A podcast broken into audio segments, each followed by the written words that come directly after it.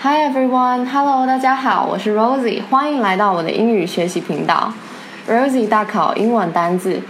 在这张专辑里面，我们收录了 TOEFL、IBT、SAT、GRE、TOEIC，还有 GPT 的常考单字。每次呢，会教给大家五个新的单词，并介绍用法还有例句哦。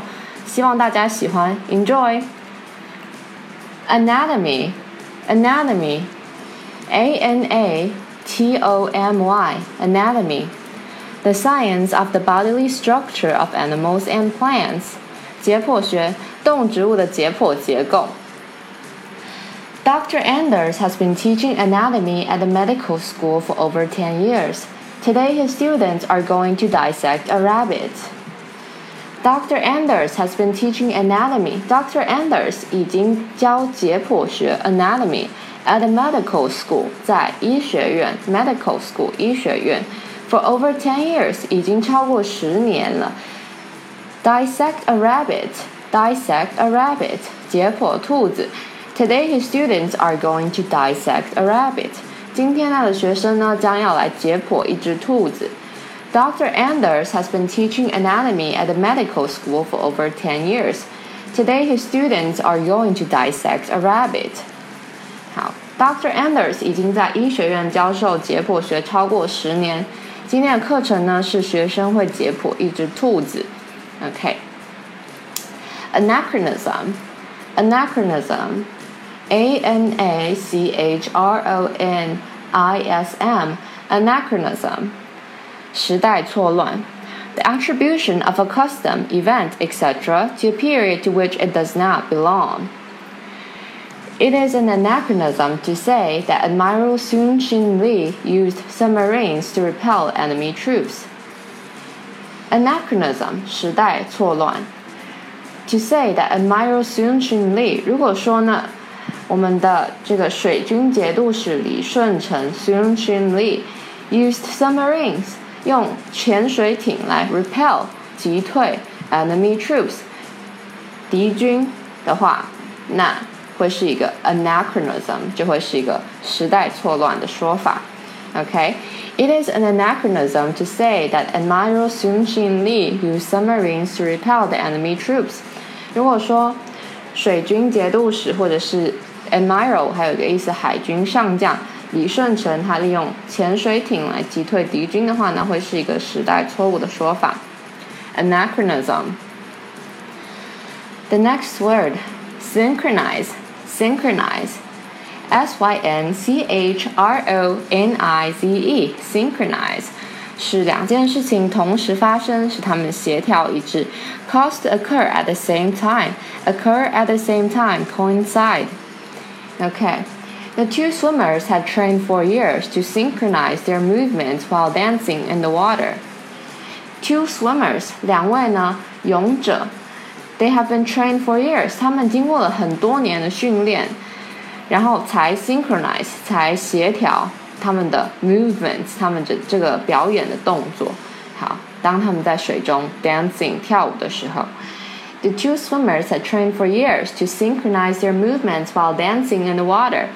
这两个呢，水上芭蕾舞者经过多年的训练，为了就是在水中表演的时候，动作可以是协调一致的。可以是协调一致的，可以 synchronize。The next term, synthesis, synthesis，综合体、混合物、合成物；combination, composition, union, amalgamation, unification, mixture, concussion. Synthesis, S Y N T H E S I S, synthesis the beliefs of most people in a small country were a synthesis of Buddhism and Confucianism. Their beliefs showed some common characteristics of the two beliefs.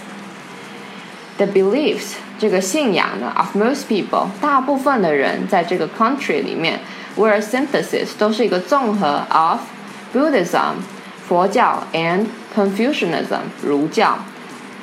their beliefs，他们的信仰呢，showed 可以看出来说，some common characteristics 一些共同的特色 of the two beliefs 这两种信仰。 The beliefs of most people in a small country were a synthesis of Buddhism and Confucianism. Their beliefs showed some common characteristics of the two beliefs. 这个国家大部分的人民信仰都是佛教跟儒教的两者的综合体。那我们从他们的信仰里面可以看出这两种教义里面的某些共同特色。OK，synthesis。OK，and the last word for today。hypothesis, hypothesis, hypothesis, 假设前提 supposition, assumption, hypothesis, h y p o t h e s i s, hypothesis. In order to determine the cause of something, we often form a hypothesis on which we base our arguments. In order to 为了 determine 确定 the cause of something 某件事情的成因。OK，那 cause 呢，就是我们常常说 cause something to happen，就是造成某件事情发生 ，right？We often form，我们通常会先形成、先建立一个 hypothesis，一个假设，一个假设，一个前提，on which we base our argument，on which we base our argument。base our argument on. OK，作为我们的论点的依据。OK。In order to determine the cause of something, we often form a hypothesis on which we base our argument. 为了确定呢某些事物的起因，我们通常会先建立一个假设作为我们论点的依据。